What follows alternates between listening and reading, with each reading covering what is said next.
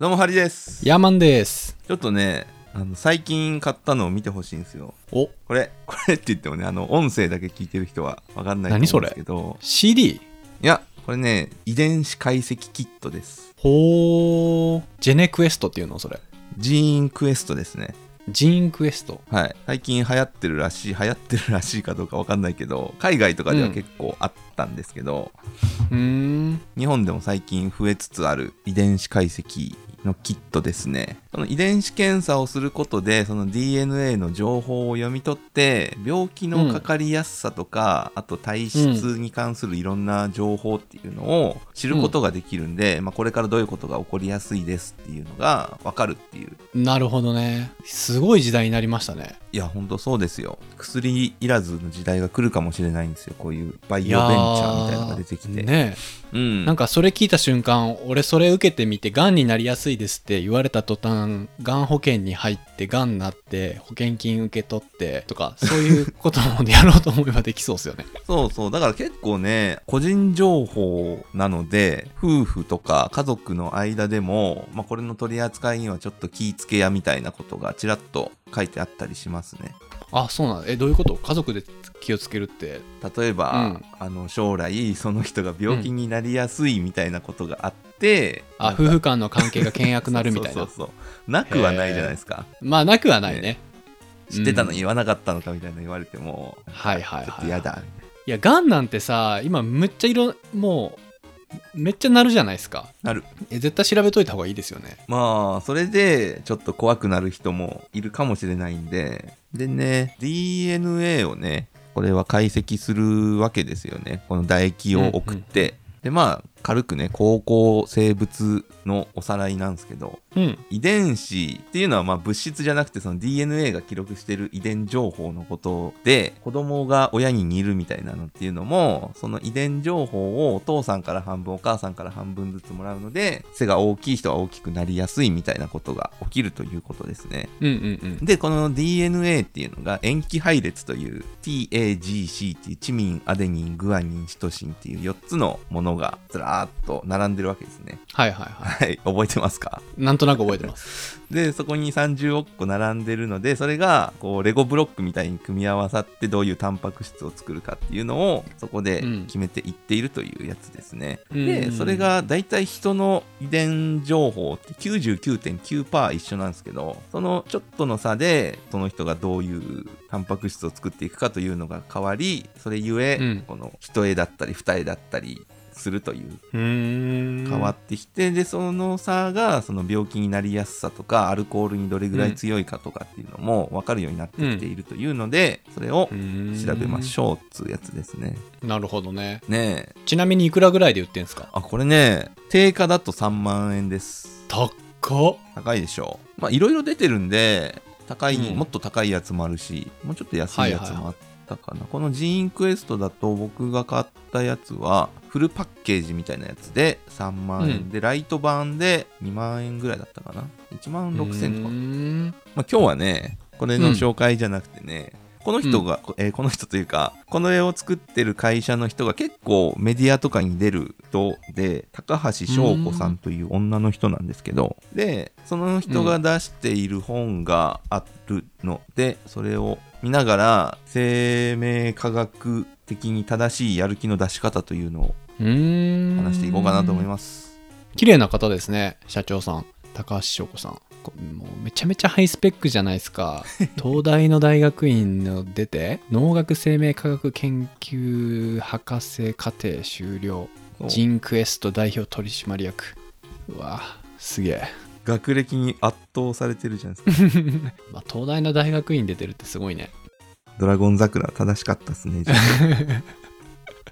本を紹介しますよ。ニューズピックスブックスって書いてるから、幻冬者かな。生命科学的思考、ビジネスと人生の見え方が一変する。生命科学的思考。はい。まあ、この本はですね、えーっと、生命原則を客観的に理解した上で主観を生かすというのがテーマになっていてですね、まあ、それだけ聞いてもよくわかんないですけど、まあ、生命原則というのが、あの、うん最近のビジネス書なんかこういうこと書きがちですよね人類の歴史でこういうことがあったので現代人もこういう行動をするので、ああはいはいはいはいはいもう歴史が証明してるよみたいなね、うんあるあるなんでそんな感じのことがいろいろと書かれているんですけれども、まあ、生命原則というのが、まあ、個人が生き延びてかつ種の繁栄っていうのを達成するために一応設計されているとうんうんうんなんだけど個人がなるべくこう長生きした方が種んを残しやすいじゃないですか。うんうんとはいえこの体に悪いことをしたり不合理な行動もしちゃったりするというのが人間の特徴としてあって、うんまあその辺の自由意志を使えるからこそいろいろ文明が発展してきたりいろいろあったんですけれども、うんまあ、いいところも悪いところもあるのでそれをいい方に生かしていこうというような感じなんですよ。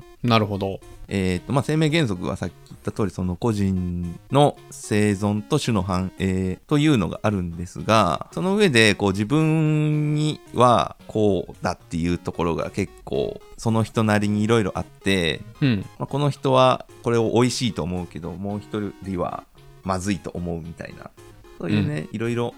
ズレがあるんですけれどもそれがうんざっくり主観ですねその人の。うんうんうんで物事をこう客観的に見ることで視野が広くなると例えばその幸福になりたいじゃないですかなりたいなりたいんだけれども幸福と快楽というのが結構みんな混在しがちでうん例えばわかんないですけどこう風呂上がりにビールを飲んでカーッつってこれが幸せだぜと、はいそれは幸福ではなく快楽ですとうん うんうん昔読んだアフロ漫画でそれは愛ではなく性欲だっていうのが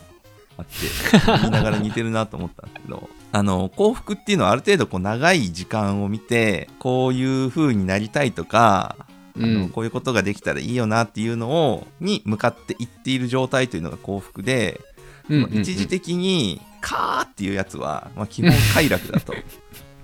それ長続きしないんで、 なるほそどっちに走っていっちゃうとあの沼にはまりがちですよねっていうはいはいはいはいのがありますと、うんでも錯覚起こしやすいよねうんまあいいですからね、うん快楽やっぱりね1年後の1万円より目の前の1000円ですよ確かにどうしてもだってもうすぐにビール飲みたいもんね飲みたいよね飲んでないけど、というのがあのー客観的に見ることでそういう時間的な視野が、まあ、今の話だと広くなるよねというのがうんありますと、うんでえーっと今日言いたいのはですねちょっとやる気問題なんですよ、やる気ねうん、なんか5月ね、もう5月はでも過ぎたんか5月病5月病ねはいうんありますよね。なんかね、僕、この前、インタビュー受けたんですよ。おまあなんか受けて、で、そこのインタビュアーの人と、それの手伝いの大学生みたいな人が来ていて、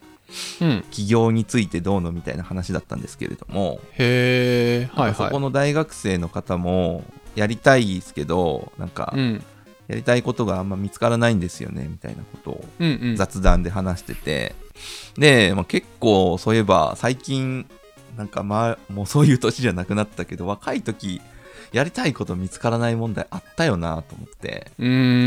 んんまあそれについてちょっとえっ、とこの本に載ってた内容から見ていきたいなといい思うねんですけれどもやりたいことをどうやって見つけんのこれがね結論から言うと単純で、うんやりたいことより先に行動をすべきというそれだけなんですよあー深いねこれでも みんな行動を起こすっていうのが最大のポイントかもねそうなんですよ。えーとまあやりたいこと見つけようとしたらそのさっき言ってたような時間的視野というのを考えて、うん例えばまあ未来に何でもいいんですけどこういうのがあったらいいよねっていうのに対して行動を起こした時と起こさなかった時っていうのを考えたら、行動を起こした方がいいよねとうんうんいうのを考えて、じゃあ自分はそれに対して何かやっていくぞっていうような気持ちが起きたりするんですけれども、うんただそのさっき言ったようにやりたいことを見つけるにはまず行動しなければいけないというちょっとパラドックスがありましてなるほど情熱があるから行動が起こるのではなく行動することで情熱が湧いてくるものだと思いますと書かれておりますうんうんうんうんで、えー、と同じく脳科学や神経科学で有名な池谷裕二先生も人間は行動を起こすからやる気が出てくる生き物面倒な時ほどあれこれ考えずにさっさと始めてしまえばいいと言ってうんなるほど、どうん、だうんからまあ本当にとりあえず何かしようとこれ実際でもそうで僕も会社作った時とか、特うんうんにやりたいことを明確になかったんですけど、やっていったらあなんかもっとこうしたいっていうその小さい改善みたいなやる気だったりとかうんなんかだんだんそこでうまくいってる会社とかを見ていくとあじゃあ自分はこういうことをしたいなっていうのが、なんか見えてくるっていうのがあるんで、本当にとりあえずやってみるっていうのがいいなというのはすごいわかるんですよね。確かに確かになんかあのその言葉聞いて俺なんかでね宗教の話で神様が見えるか見えないかみたいな話があってうん、テーマはむちゃくちゃ全然違うんですけど似たような話なんですけど例えば幽霊とかそういうものが見える人って見えるから信じるんじゃなくって信じた人が見えるみたいなはい話があるんですよ。その霊感持ってる人のね特徴みたいなうん、をこう分析した時にやっぱそういうのを信じてる人がやっぱ見見えやすいみたいなうん、のがあるんですよだから幽霊に会いたいけど会えない人って心のどっかで幽霊の存在信じてない人が多いらしいだから幽霊に会ってみたいわーとかって言ってるやつほど幽霊のことを信じてないとなんかねそんな話をねちょっとふと思い出しましたおいいですね。そうだからさっきねなんかハリーさんがそのパラドックスって言ってたじゃないですかはい、そのじ順番がねうん、そのやりたいことを見つけるためにまずは行動を起こさなきゃいけないんだけどやりたいこと見つけれないがゆえに何を行動すればいいかわからないみたいなさうん、でもとにかく動けっていう話でしょ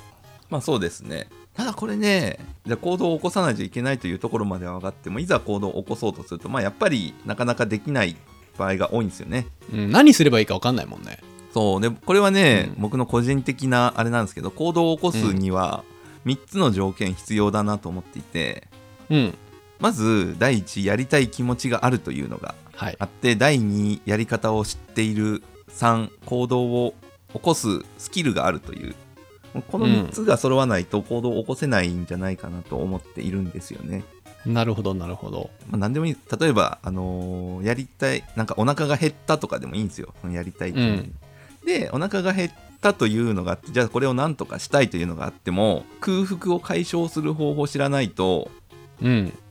食べれないじゃないですか食べれない食べりゃいいのに食べれないとなんで箸を使えるとかはいはいはい箸はをい使えるっていうのはが、まあ、これを口に入れれば、あのお腹いっぱいになれるみたいなのを知っていると、うんで、うんさらに例えばそのカップ麺だけあってもいうんあのお湯を入れてみたいなのを知らないとまたそれも口までたどり着かないと。なるほどなるほどうんってことがあるんでこの3つをあのそれぞれ対処すれば、うんまあ、その行動を起こす不安とかっていうのもある程度なくせるんじゃないかなるなほどねと思うのですよね。だからまずはそういう意味ではまずは情報収集のための行動っていうのがいいかもしれないね、お腹減ったんだけどどうすればいいみたいなさあー子供とかはそうですよね。泣くしかで きないですからね、だから。あー確かにうんなんかね俺やりたいことの見つけ方みたいありなますか本がねうん昔読んだことあってはい。でもうほとんど内容忘れたんですけど一個だけ覚えてることあって好きなことと得意なことを分けろっていうのがあってうん。で好きっていうことと得意っていうことの重なり合ってる部分がうん。あなたがそのいわゆる転職継続的に楽しみながらできることなんですよみたいなこことが好書いてましたねきなことと得意なこと。そう例えばその野球がめっちゃ好きだとうん。でもう好きで好きで運よく野球選手になれたけど、うん。まあ、野球選手になれる時点である程度才能はあるんですけどそのプロの世界で本当に通用するぐらいの野球が得意なことかっていう次元にまで来るともしその人がそこその次元じゃないなかった場合例えば阪神で4番バッター打ってもずっと三振しててもさうん。それ自分が楽しい仕事って言えなくなってくるみたいなんですよね。うん。うん。やっぱり好きで情熱あって才能があって結果出せるから継続的に好きなことができるとはいだ。からまずは自分が好きでその野球が好きって言ってもさその野球をプレイするのが好きなのかそのテレビでウォッチするのが好きなのかとかうんプレイするんだったらそのバッティングが好きなのかそのキャッチボールボール投げるのが好きなのか守るのが好きなのかみたいなのを結構細かくねカテゴリー分けてってうんで自分の好きなことと得意なことで重なり合ってる部分から探していけみたいな、うんうん、ことが書いてましたね、確かに